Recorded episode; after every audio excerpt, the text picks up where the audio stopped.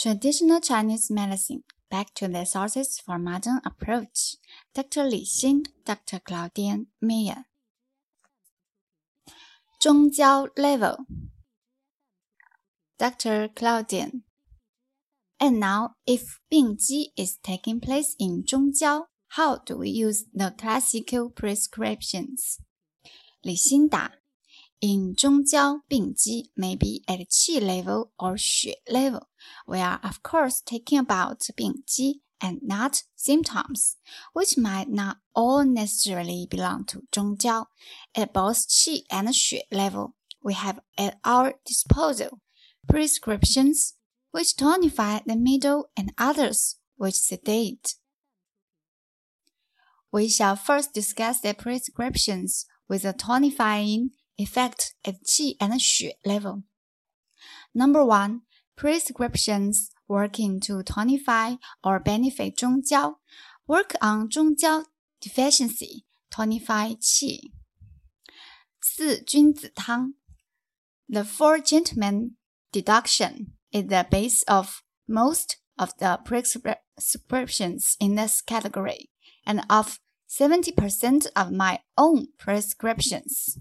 This prescription comes from the book 太平惠民和剂具方 Imperial Your Grace Formulary of the Taiping Era Imperial Medical Department 1078 to 1085 at that time, it was compulsory for all doctors to use exclusively the formulae written in this book and edited by the government. It is called the Four Gentlemen Deduction because it has four herbs which are gentle and in harmony with each other. 人参、白术、茯苓、甘草. Same dosage for each herb. 3 to 9 grams. The prescription is first sweet and warm, second bitter. Originally, the dosage was the same for each herb, 3 to 9 grams.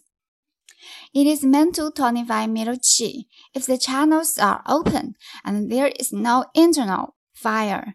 If internal fire, do not use 人参, it gathers qi inside improves middle qi and improves digestion. Ren Shen also gathers qi to Dan Tian. This famous and simple prescription has a few variations. If we need to open as well as gather inside, or if we need a stronger warming effect. If there is a film, we add two herbs to open out 陈皮 and 半夏. Quite pungent, open the surface. This is 六君子汤. If there is a stagnation at qi level, we add two more herbs to the previous ones. 砂仁 and 木香. This is 香砂六君子汤. If the surface is really blocked or cold, we use 防风柴胡荆芥 very good for ill people who suffer from recurrent external cold. If even more blockage and cold, use 麻黄麻黄。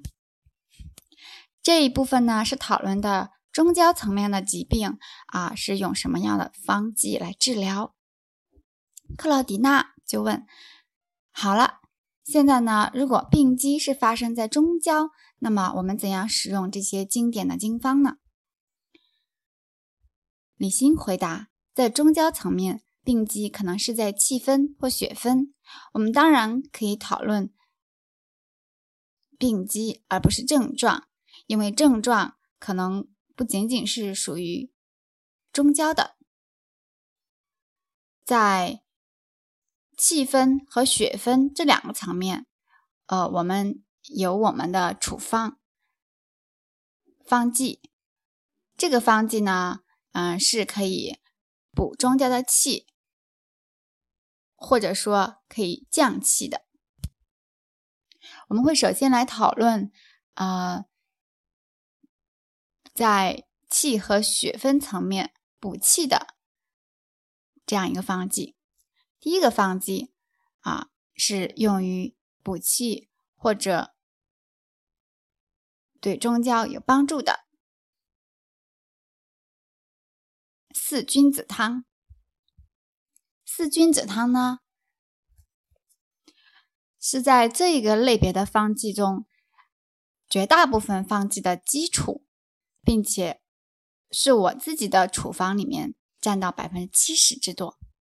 这个方剂是来源于这样一本书《太平惠民》和。记举方，在那个时代呢，嗯，对所有大夫来讲是强制性的去使用，嗯，写在书本里面，并且由政府来编辑好的这些，啊，方剂的。它之所以叫四君的汤，是因为呢，它有四种非常温和，并且彼此是和谐相处的草药。人参、白术、茯苓、甘草，它们都是以同样的量来配伍的，可以是三克到九克这样一个范围。这样一个方剂呢，首先它是甜的和暖的，首先是甜的和暖的，其次呢才是有一点苦。最初。量对每一个草药来讲都是一样的，它是用来补中焦的气。如果经络是畅打开的，并且嗯中焦是没有火的情况下，如果中焦有火，就不要用人参，它会在里面聚集气，并且可以促进中焦的气的运行，还有促进消化。人参呢，也可以把气聚到丹田处。这个著名的简单的方剂呢，有非常多的变化。如果我们用来啊，我们需要把它用于聚气在内，或者呃，如果我们需要嗯，达到一个更加温暖的效果。If there，如果有痰的话，我们需要两个草药，嗯，去开表：陈皮和半夏。半夏呢是十分的辛的，可以开到嗯开表面。这就是六君子汤。如果气滞。我们会加另外两味药到下面，到嗯先前的方剂砂仁和木香，这就叫香砂六君子汤。